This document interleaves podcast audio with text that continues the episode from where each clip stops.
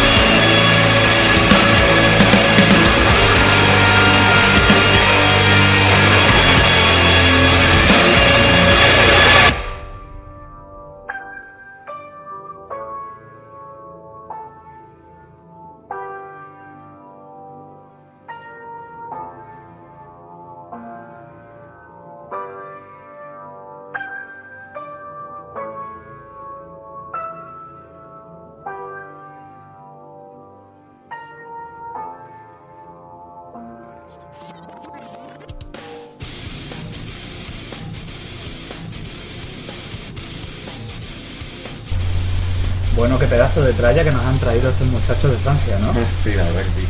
Y sobre todo el interrubio ese que marca el- la mitad de la canción, que es como, como la calma antes de- del trayazo final. Y luego el piano final que se va desvaneciendo poco a poco, la verdad que queda, queda muy bien. Bueno, pues seguidamente yo os traigo eh, a unos muchachos de, de Holanda, bastante cerquita de, de por allí. Estos chicos son de Ámsterdam y se llaman Obsidian. El material que os traigo ahora mismo es de su último disco del año 2010, eh, cuyo nombre es Point of Infinity. Y el nombre de esta canción que podemos tildar de metal progresivo extremo o quizá también pues nos podemos ir un poquito al technical death metal o al eh, pues ya digo el progresivo death metal o en general sin, más decir que disfrutéis este tema bastante trayero y que no os perforéis los oídos. Con todos vosotros Obsidian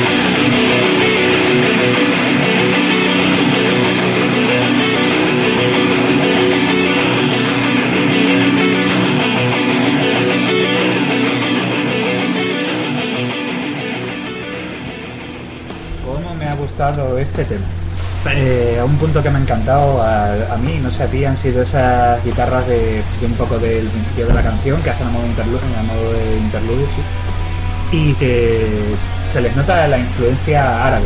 Sí, la verdad que sí. Meten, meten riff que, que parece muchísimo sacado de, de esta zona y es bastante bonito, por decirlo de alguna manera.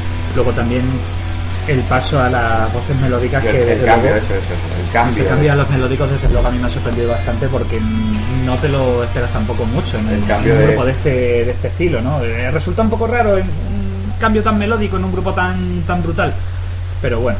No, es que es impresionante, o sea, cómo cambia de, de voz rasgada y hay un corte y de repente ya voz melodía, que está bastante bien también, ¿no? Sí, pero bueno, hemos, escuchado mucho OPE, sabemos de, Sí, sí. Sabemos de qué va el rollo. Pero es que aquel es un puto máquina. Bueno, eh, ¿qué nos traes tú ahora? Pues yo me sigo quedando en Francia. Esta vez me voy hasta Bayona para presentar. Afrancesado. a- pues sí. para presentar un grupo que es bastante ya. Ya llevan unos añitos y son bastante conocidos. Sorpréndeme. Con Gojira, por supuesto, con el último disco que han sacado. A ver si lo digo bien. Le Fan Savage. Creo que era L'Enfant Sauvage. Que, que Napoleón Bonaparte me corrija, por Ah, sí, favor. pero vamos.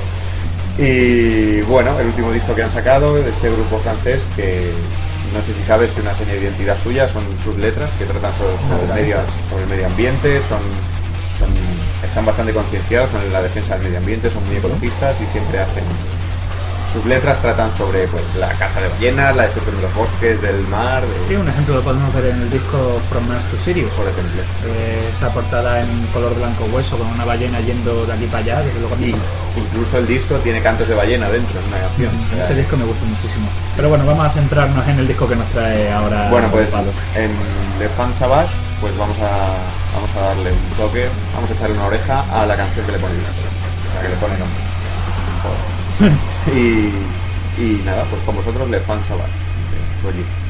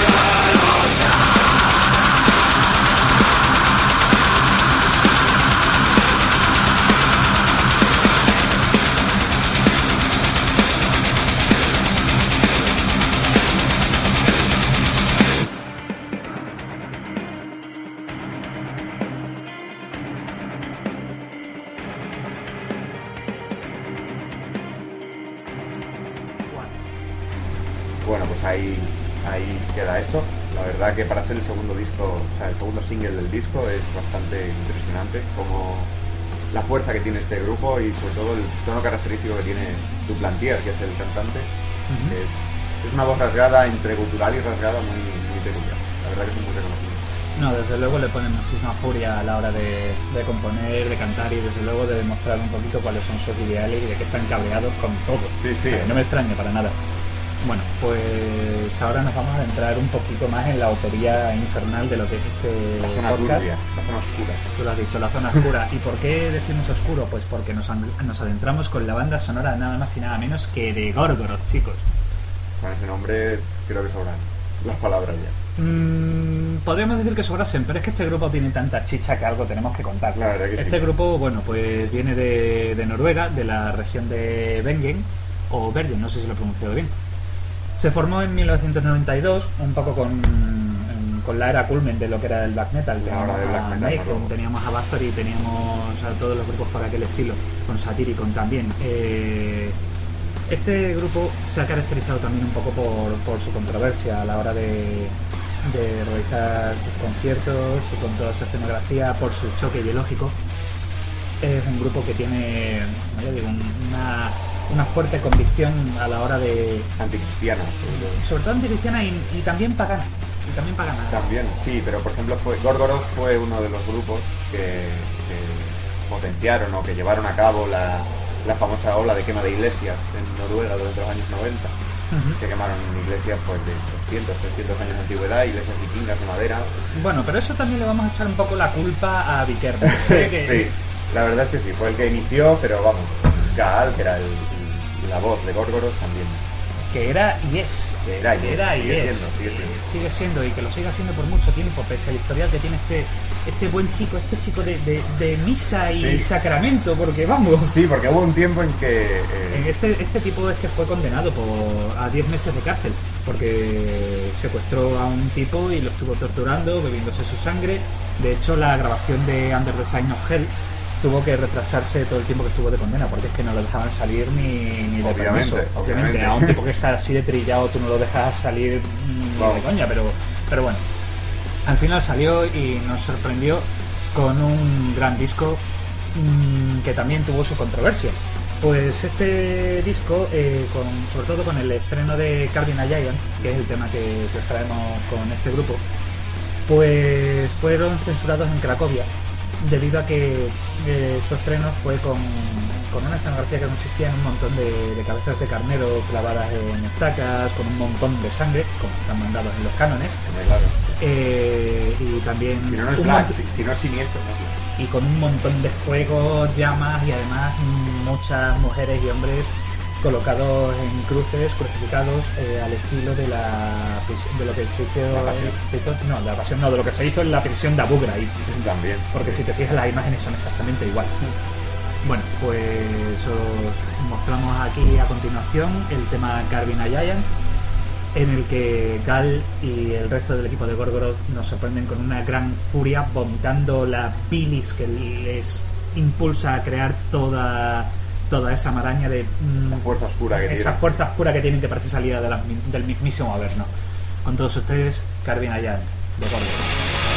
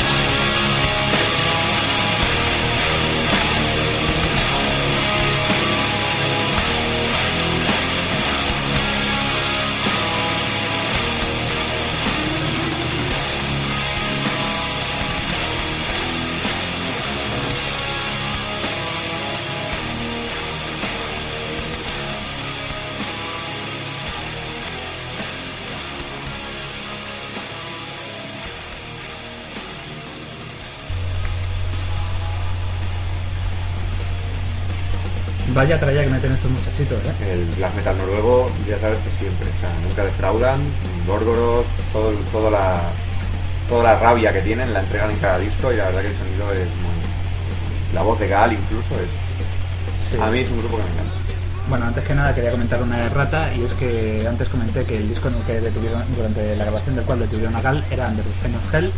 Bueno, eh, decir que me he equivocado y el disco se llama Twilight of the Idols. Y bueno, hemos descubierto alguna cosita que yo creo que habría que comentar, ¿no, muchachos? Pues sí, la verdad que mientras estábamos eh, escuchando la canción, pues nos hemos puesto a leer un poquillo sobre Gorgoroth y, y vamos, sabemos que es un grupo que tiene anécdotas para aburrir y cosas de, de polémica, toda la que quieras. Pero hemos visto algo que nos ha llamado la atención, porque no te esperas ver en un grupo de black metal un dato así. Eh, quizá por la inocencia que conlleva, ¿no? Pero- Sí, sí, pero parece, parece ser que se puede compaginar. Bueno, pues resulta que en marzo, bueno, en el año 2006, cuando sacaron el disco Ad Majorem Satanas Gloriam, eh, King abandonó la banda. ¿Por qué? Pues resulta porque el bajista de Gorgoroth tenía problemas para compaginar su trabajo en una banda satánica con su trabajo como profesor de primaria.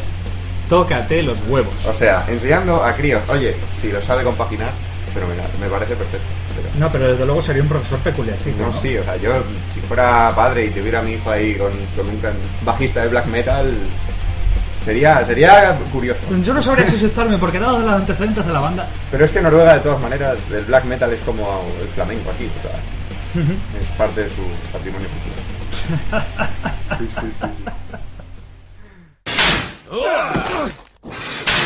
¡Estáis frescos! Pues ahora pienso montar mi propio parque de atracciones, con casinos y furcias. Es más, paso del parque.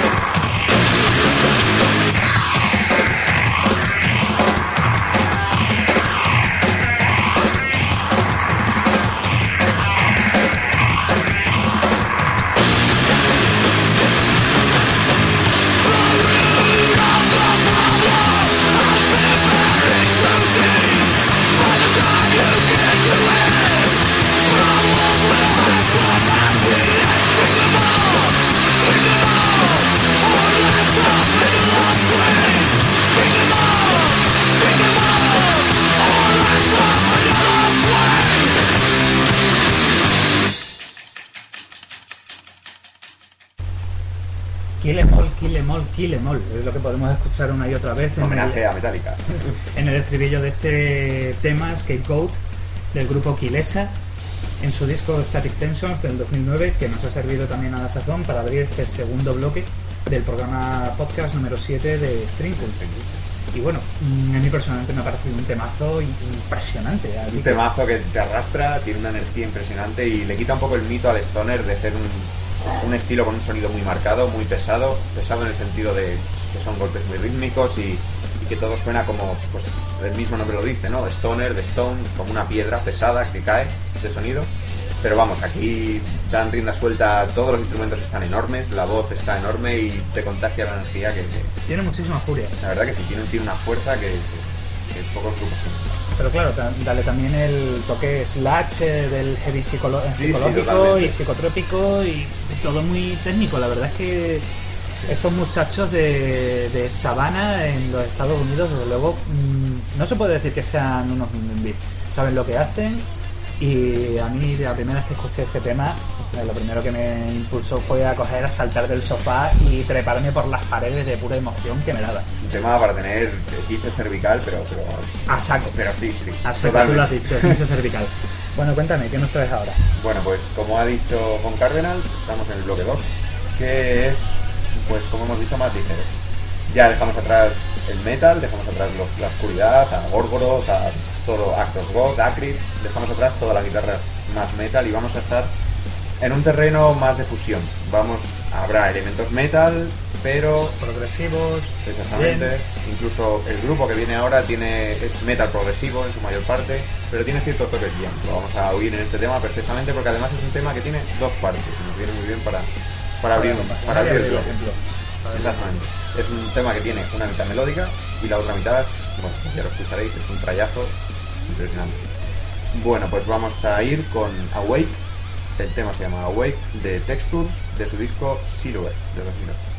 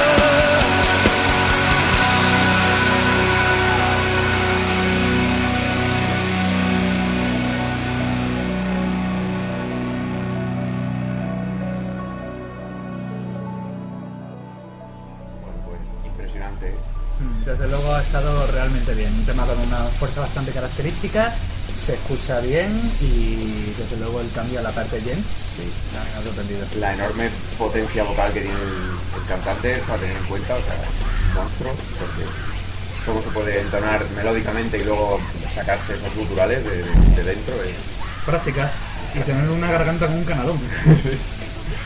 Desde luego. sí, sí, sí. Y bueno, pues nada, es mi turno, así que creo que vamos a pasar ahora a un- algo un poquito más clásico, podríamos decir.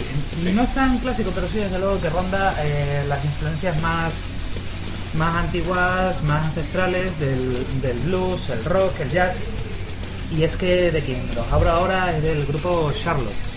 Estos muchachos se formaron en el año 87 en California. Y una cosa que me llama bastante la atención de ellos es que nada más que tienen un disco, pese a todos sus años de existencia, el único disco que tienen, eh, Medusa todavía no es mío, Se lo han pensado.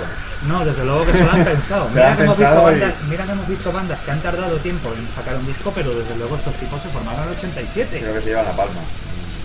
No, desde Creo luego que, se- creo que ni Chinese Democracy tuvo tantísimo. Se tiró tantísimo tiempo. ¿eh? Por favor, dejemos esas cosas aparte. Sí, realmente. Estamos sí. hablando de música, no sé por qué sale ahora. Chinese Democracy, no sea santo de que viene ahora, pero bueno. Realmente también. Aunque sí que podríamos compaginarlo un poquito, pues Charlotte bebe mucho de las influencias, como ya he dicho, del hard rock, del blues, y el resultado queda una mezcla bastante ochentera, mm, muy parecida a Guns, Roses y Skid Row y todos los grupos por el estilo, que vamos a pasar a disfrutar ahora y que os dedico con todo mi corazón. Eh, Charlotte, Woman Behind the Eyes.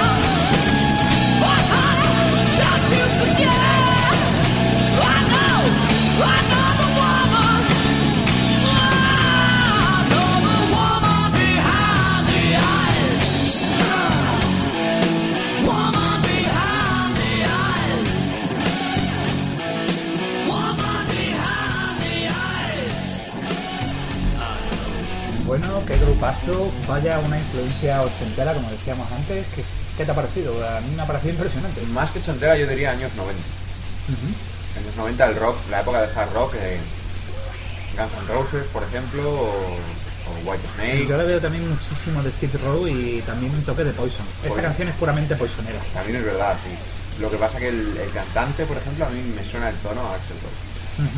Y en algunos momentos me ha sonado a Axel.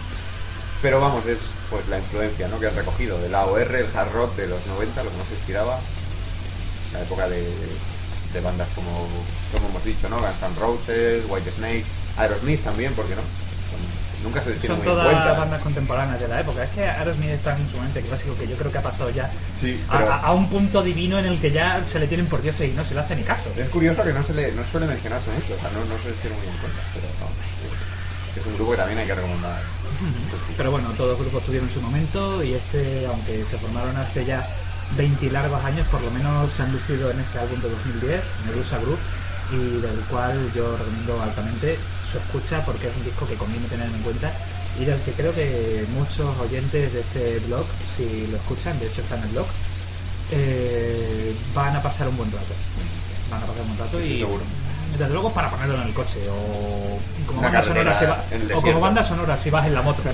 Sí. Pero bueno, y ahora cuéntame, ¿qué nos traes muchachos? Pues ahora vamos a hablar de un grupo que es menos conocido, mm, pero lo es gracias a uno de sus componentes, que es bastante famoso, es bastante conocido. Estamos hablando de Mike Patton, que es, para quien no lo conozca, fue el vocalista del grupo Face No More, pero también de Mr. Bangles y del grupo Phantom. Bueno, el, el- El muchacho nos aburre, desde luego. no, la verdad es que no, pero tiene un registro vocal impresionante y sabe hacerlo como solo sabe hacerlo realmente. ¿En qué, qué estilos suele rondar el grupo Tomahawk? Tomahawk suele ser, mm, vamos a decir, rock alternativo, pero también tiene tonos de stoner. Ahora lo vamos a escuchar en la canción que vamos a poner. Tiene bastante de stoner y incluso de rock experimental, porque bueno, siempre que está Mike Patton siempre hay un poquito de... Le gusta mucho experimentar, jugar con la voz y tal, pero vamos, este tema es un tema rápido, está basado en la distorsión del bajo, lo vas a notar, la melodía la lleva al bajo y vamos, es brutal. Eso es bueno. Sí, sí, la verdad es que sí. Estamos, a- por, por si no lo sabéis, estamos hablando de dos bajistas. O un proyecto de bajista y... Bueno, uno, uno tuvo su, su tiempo y el otro está ahora mismo empezando. Sí. Bueno, pues Tomahawk es de, son de Nashville, de Tennessee, aunque actualmente la banda está en Nueva York, donde se organizan las giras, se mueven y todo eso. El disco, la canción se llama Break This Day y es del año 2003. El disco se llama Midgard, que yo vamos, recomiendo el disco entero porque es de una calidad... Realmente todos los discos de Tomahawk tienen tres discos, pero tienen- son de una calidad apabullante. Perfecto. Pues sin más, pasamos a escuchar a Tomahawk con el single Break This Day.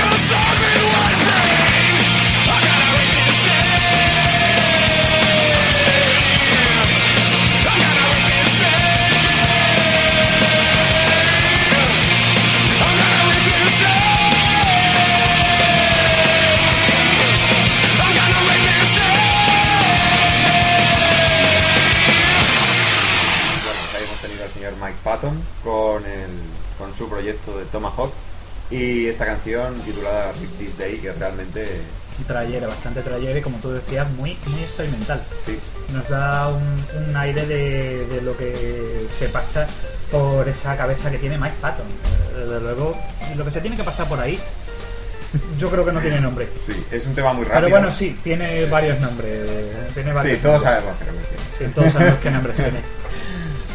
Pues bueno, pues dejando un poco de lado al señor Patton, yo me voy a las tierras inglesas, me voy a dar una vuelta por ahí. Y, o- y, bueno, pues me traigo un souvenir. Ese souvenir se llama Skunk Anansi.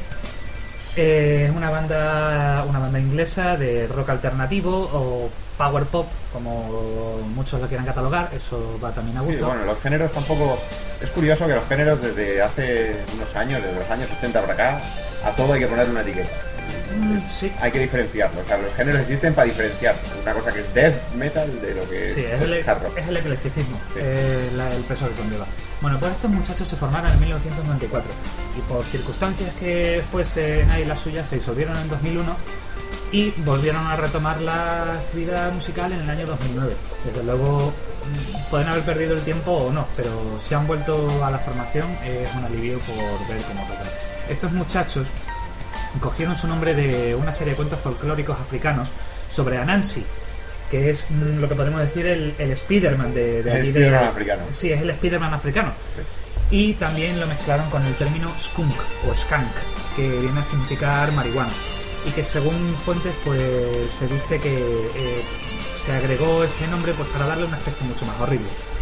Eh, se les ha relacionado con, con el movimiento Brit Rock, que también podemos ver que funciona de una manera paralela al Britpop. Una curiosidad es que esta banda en el año 2004, antes de reunirse de nuevo, fue denominada como una de las más exitosas en las listas de Reino Unido en los años 50, entre los años 52 y 2003. Desde luego Es una época para. eh, Son bastantes pasado- años y ten en cuenta que ha, ha habido mucha lluvia a lo largo de todos esos años. Pero bueno, eh, la, permanencia más prolongada de estos muchachos fue en el 96 con el álbum Stush, que es el, el segundo álbum y que se quedó 55 semanas en el ranking. En el, llegando incluso al puesto número 9 Muy y 55 respetable. semanas son 55 semanas Muy respetable. eh, aunque personalmente a mí el Stush no me ha gustado tanto como el disco del que os voy a traer ahora un, un tema, que es el siguiente, Post Orgasmic, Post Orgasmic Child. Perdón por mi pronunciación, es que a veces me trabo.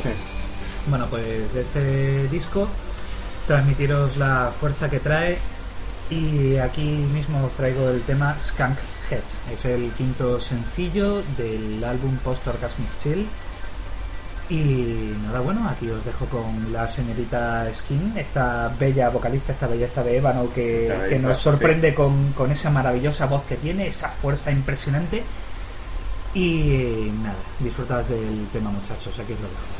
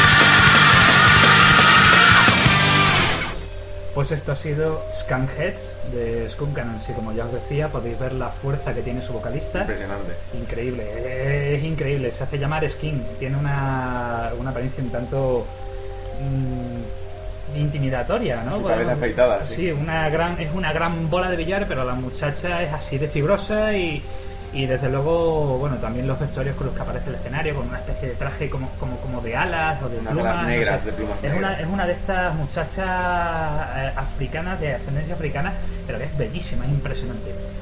Y bueno, y ahora con qué nos va a sorprender ya, ya para cerrar todo esto. Pues para cerrar este segundo bloque vamos a hablar de Rislo, un grupo que es poco conocido. Bueno, actualmente es más conocido que cuando salieron, se fundaron en 2002 en Seattle. Ya sabemos que Seattle desde los años 90, con cierta banda poco conocida llamada Nirvana, pegó el pelotazo a la escena de Seattle y todos los, todos los grupos salieron de allí. Algo parecido a lo que fue Liverpool en los años 60. Bueno, pues Rislo es un grupo, una banda de rock que suele jugar con el rock melódico, el rock progresivo, incluso más experimental. Y su primer álbum, eh, Terra Fames, fue lanzado en 2004 y vendió 2.000 copias. Mm, No es una cifra muy grande, pero grabaron un segundo que apareció en el año 2007 llamado Eidolon, que es de donde se encuentra el tema que vamos a poner ahora se han dado a conocer principalmente por las TFM, para que luego digan que Internet es la, la lacra de la industria musical. Mentira realmente puta, todo. han salido un montonazo de grupos de Internet y un ejemplo son estos, donde en seis meses, es curioso, su número de oyentes aumentó de 220.000 a más de un millón. Que se dice pronto, tú fíjate. Mm, Por supuesto, en 2010 esto le dio para grabar otro álbum que fue de verdad. Y luego también mm, he oído que ahora mismo, este año, la banda se ha desintegrado, ¿no?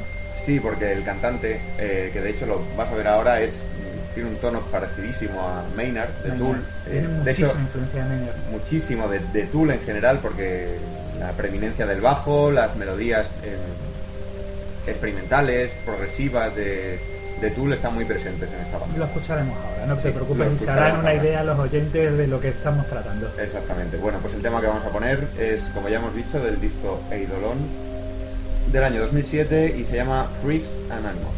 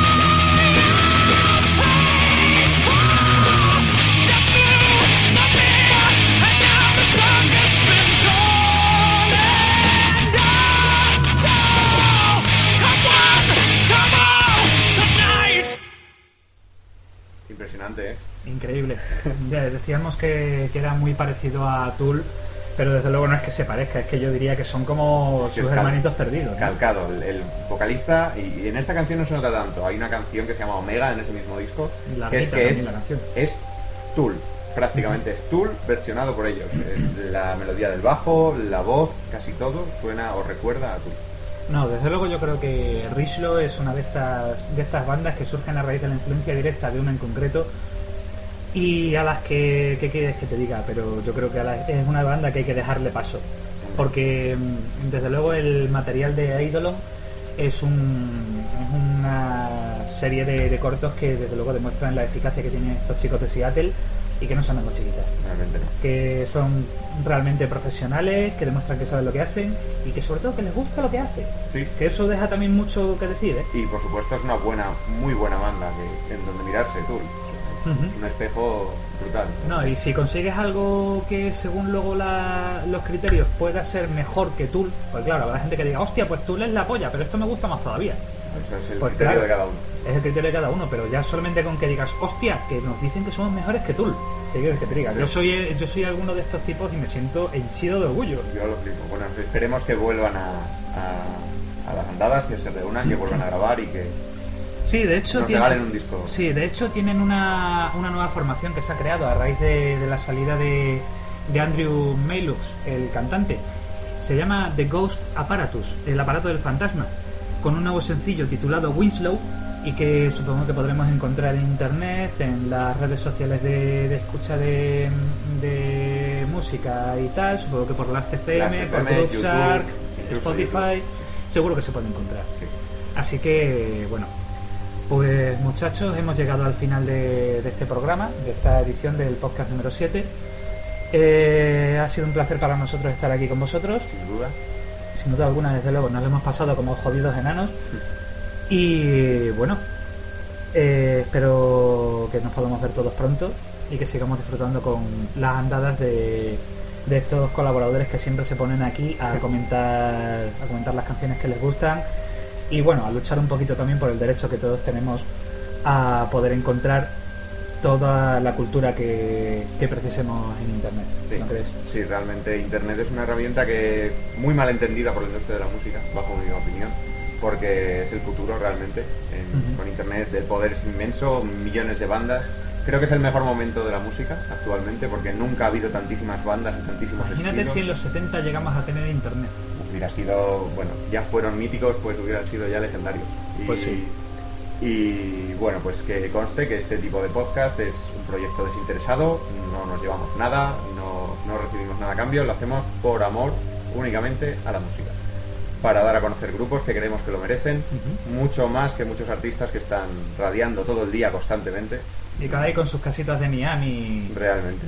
Eh, nada, hay que bajarse un poco del púlpito y volver a, a la mesa con los ordenadores y volver a empezar desde los inicios para todos aquellos que se hayan subido a ese púlpito, a esa nube y que piensen que de alguna manera también ellos empezaron como, como muchas bandas hoy día, desde la nada y que la humildad siempre es buena Pues y sí. saber también cuando hay gente que desde luego sabe hacer lo que hace y que tú tienes que apartarte también un poco. Como hemos dicho, esto es un trabajo que da, tiene su base en dar a conocer el talento, porque hay gente muy buena que no recibe el reconocimiento que se merece y que está a años luz, pero impresionantes, de, de gente que mm, está ahí por, por sonar en una radio o por haber encontrado el pelotazo del siglo y haber saltado a la fama. A ver si encontramos nosotros también un pelotazo. Realmente sí. Bueno, que quede claro que este es el trabajo de Von Cardenal y de Upper Heaven, desinteresado, como hemos dicho, solamente para El único, haceros- interés, el único interés que tenemos es que disfrutéis con nosotros. para haceros disfrutar exactamente. Pues nada, muchachos, muy buenas tardes y a todos, hasta pronto.